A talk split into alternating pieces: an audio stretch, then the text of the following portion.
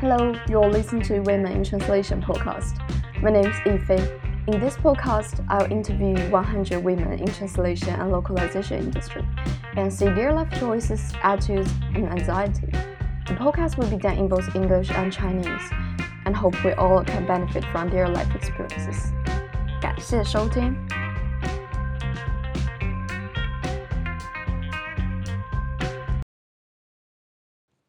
大家好，这里是 Women in Translation Podcast 第一期。我们很荣幸的邀请到了一位南大翻硕毕业、主攻欧美市场的医学翻译，在这里称呼他为杨老师。请杨老师给我们的听众打个招呼吧。Hello，大家好，我是陈楚阳。陈楚阳呢是我的笔名，它的寓意是杨志清和。取这个名字呢，我是希望自己能够在人生中，无论发生什么样的事情，都能够尽量保持平和和安宁的心态吧。我是二零一七年从南京大学毕业的，现在是一名自由医学翻译。我第一次认识杨老师就是在复印读研之前的暑假，因为硕士的 pathway 是医药科技翻译，想提前熟悉这类文本，我就报名参加了杨老师的医学翻译课程，然后也是收获良多。在这里我也推荐杨老师课程和他的公众号“杨军医学翻译笔记”，大家都可以去关注，有非常多的干货内容。进入正题的话，我们今天要讨论的话题主要集中在您的个人经历上，希望通过这些可以更多了解这个行业，包括做自由职业的一些经验之谈，医学翻译市场的现状。当然，也不能忘记做这个频道的初衷，就是想关注翻译本地化，或者说 LSP 这个行业中的女性力量。因此，我们也会就这个问题进行讨论。首先是关于医学翻译和自由职业。其实，在上过医学翻译课程之后，我就产生了一些疑问。第一个就是关于医学翻译入行。因为好像作为学语言人来讲，要进入翻译市场的话，就要选择一个具体的领域，比如说法律翻译或者金融翻译。包括我前段时间也收到了一些翻译公司、游戏翻译公司的示意稿。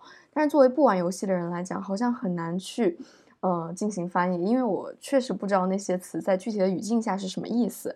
所以不知道当时您是怎么进入医学翻译的这个市场的呢？或者您有什么呃建议吗？我最后能入这个医学翻译行业，可能也是双向的选择。我读翻硕的时候，老师也会跟我们说，嗯，要选择一个行业深耕，可能会做得更好。我也会有各种尝试，就游戏翻译，你刚才说的，就包括有金融翻译啊，还有医学翻译都会接触。确实，在最开始会发现很难，嗯，但是在。接触不同稿件的时候，会有一批一个行业的稿件，它会相对更多一些。那对于我来说，就是医学的稿件比较多，我可能跟着不同的老师做的都是这个方面的，经验慢慢多起来，我可能在这个方面就会接触到更多的机会，最后就进入医学翻译领域了。所以我想，对于呃新手翻译新手的小伙伴来说，我们在最开始的时候。就是放平心态，多接触，在哪个领域接触到的机会多一点，可能我们就可以考虑在这个行业深耕下来。这样的话，我觉得好像一个好的老师也很重要。嗯，没错。那现在国内有专门教授医学翻译课程的学校或者是？就我所知，目前开设医学翻译项目的高校可能有，呃，西安交大。重庆医科大学还有广外，广外是有这样的工作坊。那还有一些医学院校呢，它自己的语言专业可能会偏重于医学语言，虽然说可能是英语专业，但是会偏向于医学英语。比如说北京大学的医学院，它就有语言类的专业，包括硕士还有博士。嗯，除了这些，其他的我倒不是特别清楚了。这样的话，我想补充一下，在 UCL 这边的这个翻译课程的项目，因为我现在学的就是这个偏向，呃，医药科技翻译的这个 pathway 的，呃，翻译的硕士，呃，我觉得可能在国内、国外在进行翻译教学的话，一个很大的区别就是，国外更偏重于实践，国内好像更偏重于理论上的教学。比如说，在国外的话是一定会教嗯 CAT tools 的，包括也会带家大家了解一些关于机器翻译啊或者之类的东西。不知道就是您有没有对这方面进行一些观察？比如说，嗯，这种两种区别。嗯，你说的没错。呃其他国内其他高校的情况，我可能不是特别了解。但是单从南大来说，确实是偏向于理论的，就老师们嗯确实都是在自己的细分领域都是理论界的大牛，但是在翻译实践上可能呃可能是没有那么多吧。我们学校或者是专业本身能够给我们提供的翻译实践机会也非常少，基本上是靠自己去摸索。嗯，所以我想，对于国内的翻硕小伙伴来说，我们可能在第一年，呃，翻硕学习中，重心放在学习理论或者是呃语言基本功或者是翻译综合能力各个方面。那在剩下的时间，可能要自己主动的去跟市场磨合，去接触市场。嗯，学校的教育跟实际工作还是有距离的。那呃，下一个问题就是看到您选择欧美市场，想请问您是考虑到需求和报酬这个方面吗？您如何看待现在的医学翻译市场呢？因为在 UCL 的话，好像老师都是告诉我们要翻译到母语。但是在国内好像翻译到外语才比较赚钱，不知道是不是这样？你说的确实是一个是一个常见的现象，基本上在国内做翻译就是双向的都有，尤其是我们我们做中译英是也是量比较大，嗯，国外的是做翻译到母语比较多，但是我从我的个人经验来看。欧，即使是欧美翻译公司那边也是接受非母语者，比如我是中国人做中译英的，我现在就做很多中译英的项目。我想这个也主要是跟领域有呃不同领域的要求不一样。像医学领域的话，其实中文本身理解难度就比较大，说让英语母语者来做中译英，那呃这部分的母语者。他的背景是什么样子的呢？如果说他是医学专业的话，那其实，在国外医学专业他们的收入或者是待遇，收入待遇或者是社会地位可能更高一些。为什么要来做翻译这个事情呢？如果说不是医学相关专业背景，只是语言背景，那做医学翻译来理解中文难度就很大，所以可能让。英语母语者来做医学的中译英，这样的译员本身就很少。那在这种情况下，可能就不得不选择中国的中文母语的译员来做中译英。可能这也是一种供求不对等吧。那我做主，我主攻欧美市场，主要是考虑报酬这个问题。虽然说国内的现在的。医学翻译需求是比较大的，不管是中译英还是英译中，但是总体来说价格偏低一些，所以嗯，我也不想在国内跟别人搞低价竞争，我会想着去国外市场上找相对高一点的价格。说到这个问题，想请问您是怎么报价的呢？因为好像如果报太低了，就会是扰乱市场；但如果报太高了，对方又可能不会接受。我觉得对于翻译新手来说，这确实是一件很难的事情。不知道您有什么建议呢？啊，这个确实是一个很矛盾的问题，报价也不是单看一个因素，嗯，可能要。综合自己的翻译水平、经验，还有对方能开出的价格几方面的因素吧。就像在国内的话，如果没有经验，就是翻硕学生还没有毕业，那么我们在翻译市场上报价的时候，我觉得一百块钱，呃，签字一百块钱。呃，是一个比较标准的报价，不是很高，也不是很低。当然，像这样的价格，有一些翻译公司也是给不到的。它本身可能就不是一手从客户那里一手拿来的业务，它是从其他的大公司那里外包，甚至是再外包，那一层又一层，这个价格不会很高。对于我们一员来说，可能就是要选择我自己有一个。呃，报价的标准，然后你能给到我就跟你合作，给不到我就不跟你合作。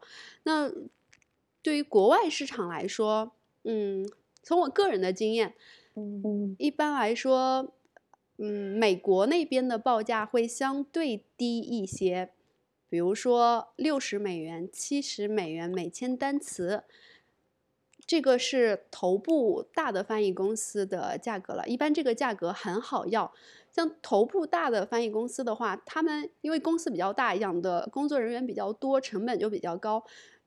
所以相对来说，它能给一元的价格就不是很高，但是也可以给到六十、七十美元，就比较好要。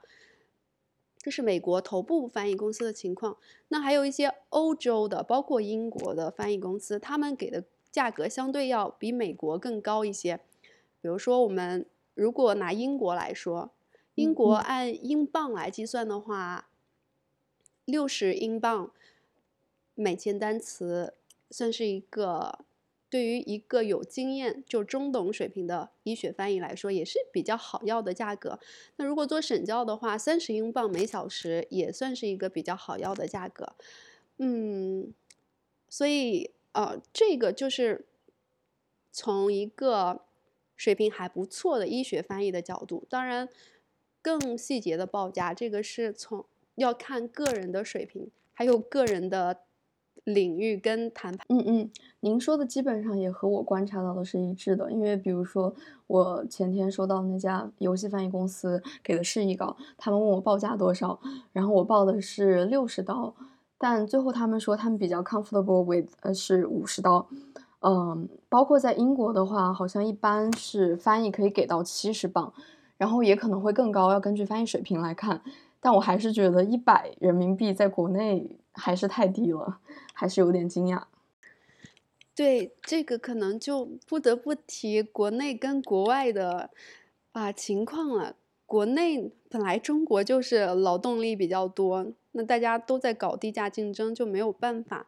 另外从，如果单纯从医学翻译行业来说，嗯，从业务的体量上呢，医学翻译市场规模其实还是蛮大的。就在医学这个行业，信息也是不断更新迭代的，总体业务相对就比较稳定。像前三年的疫情，就很多翻译公司都倒掉了，就他们可能都是做的其他行业的翻译业务就倒掉了，反而是医学翻译公司做得很好，有一些公司还转转型成医学翻译公司了。所以像这种业务量比较大，就既是优点又是缺点。优点是呢，大家基本上都有业务做；缺点是它量大，客户就会考虑成本问题，那么压价格就会压得很低。这个现象在药品注册领域是最明显的。药品注册申报的话，那个那个材料是非常非常多的，海量的材料。大药企它其实有比较大的议价权，翻译公司在面对数百万、数千万甚至是上亿的。业务量的时候，确实很难不对价格让步。你不做，会有人做。那那我要活下来，我就必须要做。而且像这种文件的话，它可能对于语言本身的质量要求并不是很高，可能更关注内容的准确性。所以这样的客户也会更愿意接受 MTPE，所以就进一步把这个价格压下来的。嗯。那国外呢？就我目前接触到的国外的稿子，其实像这种药品注册类的，相对不是那么多，更多的可能是有一些软件呀，我要做一些本地化，或者是就是相对来说是比较小的稿件，不是这么大量的，它对语言本身的质量、风格呀、用词的专业性呀要求很高，所以这种对于翻译本身的语言能力要求就高，它出的价格肯定也要高一些。所以我想，国内国外的价格不同，也有一方面原因是国内目前还是一种比较粗放的发展，所以有一些审美的东西或者是文化的东西关注的并不是很多。但是国外在这个方面关注的可能相对多一点，那对质量的要求就。不一样，价格愿意出的价格可能也就不一样。原来是这样，那我觉得译者之间要做到信息互通，这样的话就不会嗯造成，比如说我报的价格太低了，然后扰乱市场，然后导致其他的译员也不好去报价，太低了。这样这样是的，对，你说的没错。说到这个，我又想到我前两天公众号里写的，就是像有一家美国翻译公司，嗯嗯，就我们在那里面要七十美元签单词，其实是能给到的，但是就。某一阵子，突然涌进了一批，就他他那个公司可能在平台上发发出来的基础价格是五十美元，就基本上是秒被抢光的那种，所以这种就没有办法，他们愿意五十美元直接就抢掉了，我们甚至连连议价的机会都没有。那其实既然翻译公司能够给到七十美元，那说明我们可以要到。那你非要用五十美元，那剩下的二十美元，翻译公司含泪收下了。但是对于我们议员来说，这种低价竞争，就是你虽然拿到了这个业务，但是其实也是蛮累的。那其他的议员，价格稍微高一点的议员，他也没有业务可做。那样这这个就是双向失败，零和博弈，有什么意思呢？嗯，所以我觉得就是在这个播客里面谈这个话题也是蛮好的。就大家就是不要搞低价竞争，我也觉得是这样。就是在这个播客，包括我们后面可能会请到，嗯，来为我们进行一些分享的这些 guests。如果我们能够对这些行业信息进行一些沟通，我觉得就是大家也可以避免这种情况。这个问题就是看到您选择了自由职业，所以就是想进对这个问题进行一些讨论。因为自由职业，我感觉有优也有劣。嗯，不知道您是在怎么，就是为什么选择了这个职业，以及在 personal brand 呃 branding 啊，或者是 marketing 啊，在这方面有没有什么经验之谈呢？我做自由职业呢，主要是因为我想做翻译工作，但其实我毕业的时候并没有找到，没有发现那么多合适的全职翻译工作。虽然说我做过全职，但不是做翻译工作，就强调说没有。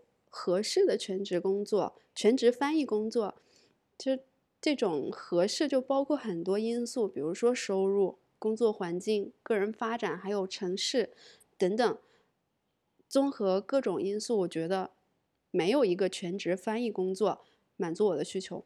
当然，有的寥寥的满足的也不一定选择我，但是自由翻译呢，只要我的翻译水平还不错，当然我的我对自己的翻译水平。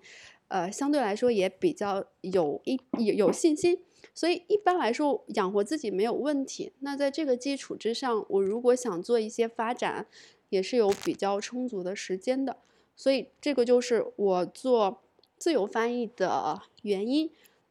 但是，其实做了几年自由翻译，再去反思做全职和做自由的区别，我觉得做自由确实。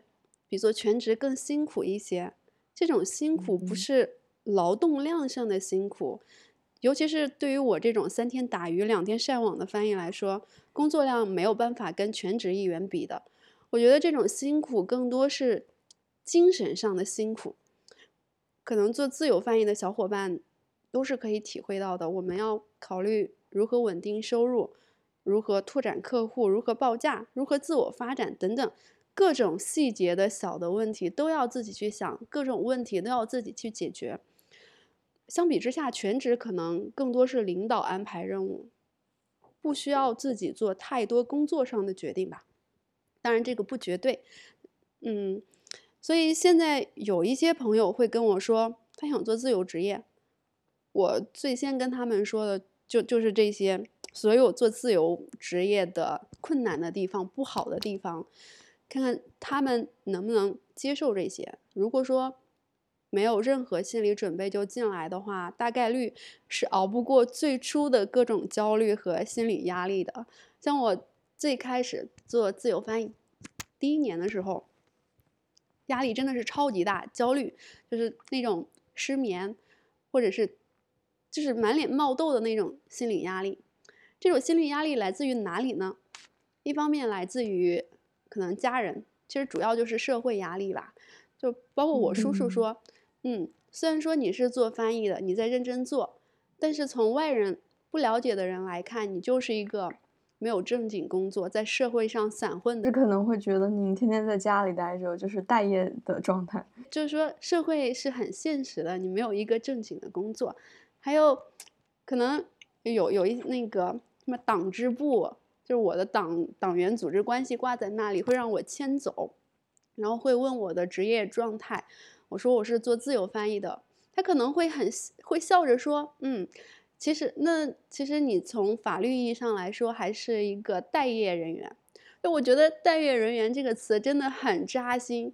我我一个硕士毕业的人，然后现在是待业的状态，所以在最开始的第一年，其实这种心理焦虑压力是很大的。虽然说在经济上其实没有什么压力，我第一年的时候收入已经比头部的。药企能给的全职翻译的，呃，这种薪水高了，所以经济上倒没有什么压力，就是心理压力比较大。嗯，那个时候也比较玻璃心，但是最近几年，当然我现在做自由翻译也刚刚进入第四个年头，但是从去年到今年开始，心理状态就很平和了，就是也不会玻璃心，跟其他行业的人。介绍自我介绍的时候，就是很坦然的，我是自由医学翻译。就可能他们做啊药类投资的，我觉得是大佬，但是我跟他们交流的时候，不会觉得自己是一个没有正经工作的人，所以就是在这个阶段，会觉得这种平和的心态可能并不是说自然而然就出来的。就是做了这么多年的自由职业之后，会去思考，会去挣扎纠结，嗯，才会有今天这种平和的心态。当然，这个过程中也需要有一些个人能力的支持，嗯，包括跟你刚才说的自我宣传这方面有关吧。像这种内心的充实感，确实。自己在家闭门造车是出不来的，是需要有一定的外界的评价，这种价值的评价可能需要我们跟外界连接。那这种连接对于我们自由翻译来说，就是个人品牌的建立、自我宣传。所所以，我可能下面就正好要谈到这个个人品牌意识，自由译者的。自由职业者的个人品牌意识，就我们需要展示自己的优势，同时跟行业的其他人士连接。从我个人经验来说，可能在网上写文章、拍视频，或者是呃建设 LinkedIn 呀等等，都可以自我宣传。我呢，可能主要就是写公众号。嗯，写公众号也最初的时候也没有带着什么功利心。没有想过要通过它赚多少钱，或者是接多少广告收入。对于我来说，在网上写文章更多的是一种输出，知识输出呀，或者是个人观点输出。这种输出对于我来说是一种精神上的需求。就除了赚钱之外，我们可能都需要有一定的精神需求吧。嗯，而且确实通过写文章。认识了不少优秀的小伙伴，就比如说一飞你吧。如果我没有写公众号，可能你不会来上我的课，那我也不会认识你，也不不可能通过你的眼睛去了解 UCL 的啊教育情况，甚至是更多的东西，包括这个播客。嗯，所以，所以从我的个人经验来说，我们每个议员。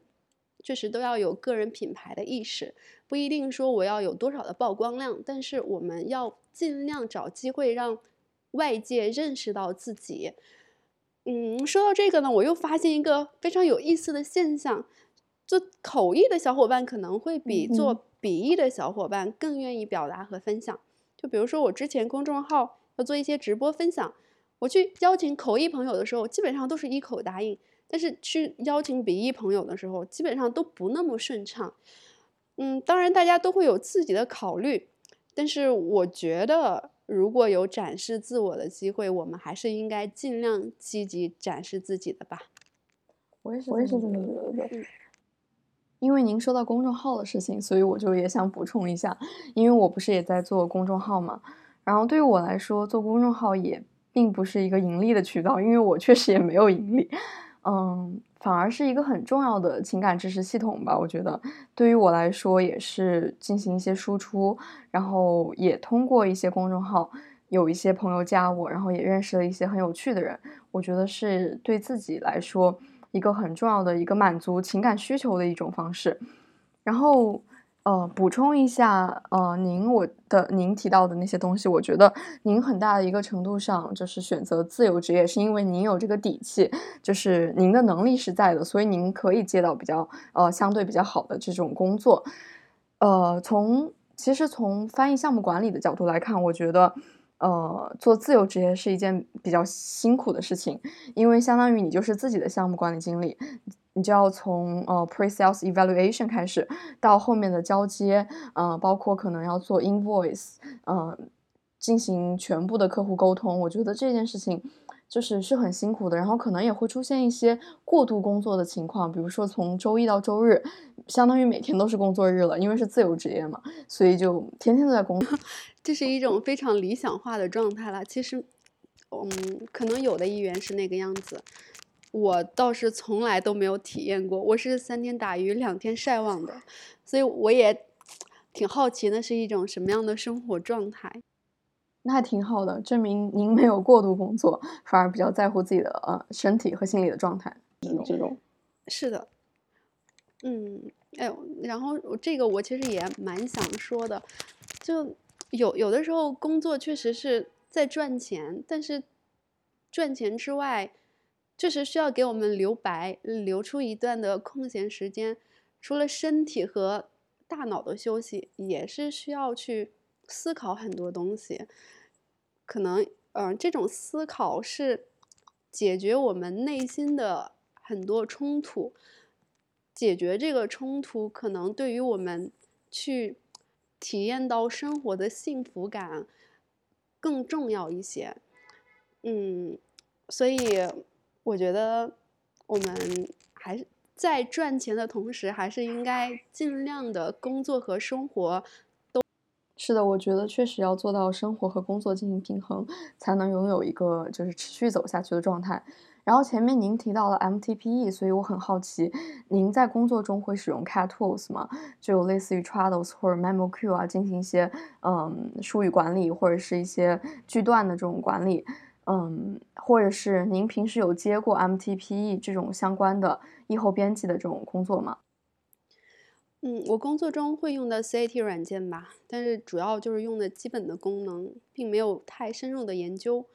我觉得，嗯，从至少从我目前的经验来说，太深的研究哦，除了项目经理，对于普通译员来说，可能也没有那么大的需求。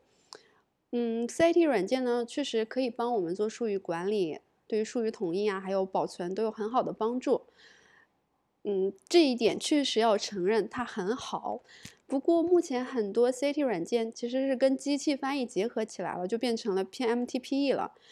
MTPE 出现了，存在即合理，确实有它的市场价值，在合适的情况下，确实可以有一定程度上节省时间，提高翻译效率。但这个呢，是从翻译角度，是从公司的角度，从商业化的角度看的。如果我们从个人发展的角度看，可能 MTP 的价值要打个问号。尤其是对于翻译萌新来说，如果是没有经过大量的翻译时间训练，可能也不了解医学翻译它的语言是什么样子的，好的翻译是什么样子的。就像小树苗一样，还没有长成呢。就直接套在模板里，长成资本家想要的样子，长歪了之后就很难再长直了。所以，对于我们还没有毕业或者是刚刚走到翻译岗位上的小伙伴来说，如果能够选择，我们还是尽量不少用 MTPE。嗯，如果没有办法选择的话，那我们也要想办法，怎么能尽量的减少。机器语言对我们人类本身创造力的限制，这是对新手译员来说的。如果是经验非常丰富的译员，确实能比较好的把控机器的语言，可以帮机器翻译把译文改的质量高一些。但是从我个人经验来说，如果我知道是 MTPE 的话，即使是有译员先做了编辑，我再来做审校，在心理上都不会太重视这个稿子。毕竟客户选择了 MTPE，就说明他对语言质量要求不高。他客户本身对语言质量要求不高，我又何必花那么多时那么多的时间去给他打磨语言呢？所以对于我个人来说，可能也会少了那种打磨语言的动力。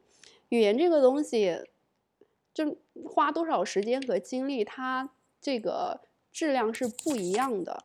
所以，即使我是经验相对还比较丰富的一员，如果我长期处在这种这种语言氛围里面的话，我就没有了必要的思考，没有思考，那进步也就约等于零。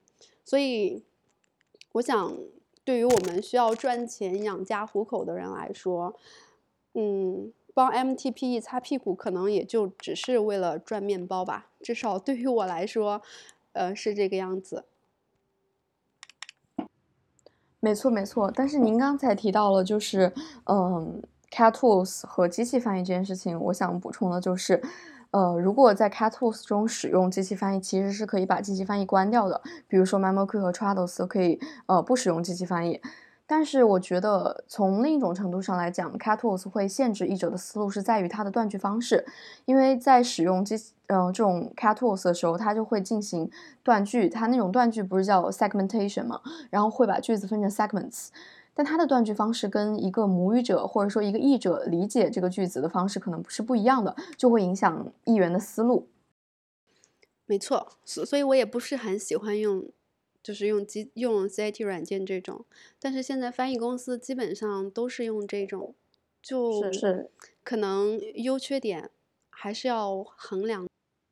是的，但是现在一般的翻译公司他们在招 freelancer 的时候都会要求这种译者会使用或者是熟悉 Cat Tools，因为这样的话会比较方便揭发那种术语或者是 TM，这样的话确实也比较方便于。翻译公司就是进行一些项目管理。下一个问题的话，可能是，嗯，谈到我自己的职业规划的时候，其实我是选择走翻译项目管理这个方向。很大一部分原因是因为我觉得自己的翻译水平其实不够。因为在我读到更优秀的翻译，或者说是一些科普杂志这种英文类的杂杂志，甚至是一些 essay 的时候，我都会深深的觉得自己的英语水平十分的不够，写不出理想中的句子。嗯，然后我看到您在公众号中也写过一篇名为《发现自己是翻译弱鸡时刻》的文章，然后也谈到过这种心态，就不知道您能不能具体去说说这个方面的问题呢？我觉得，那越是语言水平比较高的译员，或者是经过专业翻译训练的译员，就越比较谦虚和低调吧，就越是觉得自己翻译水平不够好，就相比之下。越是没有接受过专业训练的译员，尤其是本来没有语言背景、从其他专业过来的译员，可能越是觉得翻译很好做。当然，这个不绝对，但是确实是很有意思的现象。嗯，我觉得一飞的语言水平在整个中国都算是好的了。嗯，优秀的翻译 或者是说，嗯，像《经济学人》那样的文章，确实是很难达到的。那那个本身就是行业经经验非常丰富的佼佼者做的了，实际工作中大家都很忙，甚至要赶时间，能做到那种语言水平的很少，可能要求那么高语言水平的工作也很少。嗯，另外呢，我觉得做翻译越多，对翻译质量越有要求。见的越多也会越心虚吧。我自己有的时候帮医生翻译论文，他可能因为他一篇论文不是一次写成的，就不断的修改原文，每次修改过来都会再让我看一下。每次看的时候呢，我都要再给他全文再润色一遍。那么这这么几次下来，我就会对原来的译文越看越不顺眼，就觉得怎么翻成了这个样子。其实我也。会跟其他经验比较丰富的议员聊，他们也会有同样的心理，所以我想，翻译本身就是很难做到完美的。我们可以不断进步，但是呢，也不要给自己设定过高的预期，可能心态更容易放平吧。我觉得觉得很神，我觉得很神奇的是，好像，呃，或许是大多数议员都有这种心态嘛，就是虽然别人觉得你已经做得很好了，但很多时候自己还是会心里发怵。我觉得确实，我们议员，我们议员是需要这样的一种心态。嗯，如果说没有这种心态，反而没有办法进步。其实我也见过有一些议员，他做了十几年甚至二十多年的翻译工作，但是整体的语言质量就不是很高。嗯，甚至是有很明显就是那种字面对应翻译出来的这种，就是可能我们在最开始做翻译的时候就没有考虑那么多。没有想着我的语言表达是不是可以质量更高一些，我的语言表达是不是呃符合母语者的表达方式，是不是符合这个行业的啊最普遍的语言风格？如果在最开始的时候就没有这个思路，不知道从不同的角度去判断一个译文是不是好的，追求把译文做得更好。那我一年又一年下来，思维方式就固化了，就确实还蛮难改到改掉的。所以我想，如果是新手译员的话，我们在最开始的时候，最好是有这么一个思维，我们要去多看一些好的表达，嗯，要去要培养自己一定的翻译审美意识，可能在后面。做翻译的时候会走得更顺，质量也会更容易提高吧。确实是这样，我觉得如果不去对比，不去观察那些翻得好的译文，就根本不知道自己的译文的水平，嗯，这么差。我想起来，我之前就是给老师您看我我翻的那个，我其实觉得自己已经算是有在努力了，但是好像您给我修改之后，我觉得哇，原来我有这么多用词不地道或者是累赘的地方。嗯，我我觉得。就是这个现象，我也想说，可能这个不仅仅是语言水平的问题，也是因为角色不一样，翻译和审教的角色是不一样的。翻译的时候，因为我们是直接跟原文交流，受到原文的影响就是是很大，可能会被原文的结构带着走。但是当做审教的时候，虽然也看原文的意思。但是那些细节怎么遣词用句，我并不需要花那么时间去那么多时间去想，更多的是看中文的流畅的程度，那么受到的原文结构的影响会稍微小一点，所以可能呃最后输出的表达会质量会会更自然一点。那如果说这个角色换一下，那有可能沈教自己去做也会。有很多不太自然的地方，反正我是发现，我我上课的时候给学生说不能这样，不能那样，什么样的会更好。但是我自己做翻译的时候，别人在帮我改，也会改出来很多不是很自然的时候，所以这也是角色的不一样。另外谈到角色不一样，我又想说沈教的问题。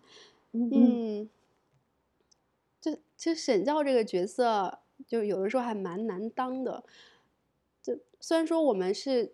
去是站在改错的这个角度，但是什么样的是错的，什么样是好的，这种判断是需要审教有大量的语言以及专业知识的。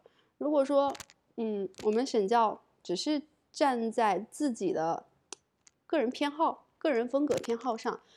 把别人的表达都改成自己这种模板化的表达，那这样对于翻译自身的工作来说确实比较容易。但是这样其实有有一点，从理想化的状态有一点不太尊重议员的工作。那其实也不是审教正确的工作方式。一个地道专业的表达是可以接受不同的表达方式的。嗯，所以这个也给。审教的工作提出了很多的要求，我们做审教可能要尽量的去多看，啊不同的表达，同时心态也要开放，也要接受不同的表达，可能会对我们的工作，我们更好的工作有帮助吧。是的，是的，我觉得您说的非常有道理。然后可能，呃，最后一个问题就是回到我做这个 podcast 初衷，因为我是受到了一些启发，在呃前段时间参加的一个讲座里面，就是知道了 Women in Localization 这个非盈利的团体，然后他们在去为呃平等报酬、平等待遇的这件事情在努力。然后我也就在想这个问题，我能想到的是在嗯选择一些在国内的时候选择一些外派岗位的时候，比如说外交部啊。我觉得性别不平等问题在整个中国社会都很严重。就像我们学语言专业，女生本来就比男生多，但是比较好的单位在招聘语言相关岗位时，明面上都会要求是男性。就像我们班，男生就业情况基本上会比女生就业好很多。即使从专业水平或者是个人能力上来说，女生并不比男生差。就有一些。体制内的单位，或者是说，嗯，有一些，反正就是比较好的单位，他们直接来学院要人，明文要求限男生，所以这是为什么？嗯，所以这种就就很无奈，没有办法改变什么，可能还是生育的问题，嗯，就是在最初的就业。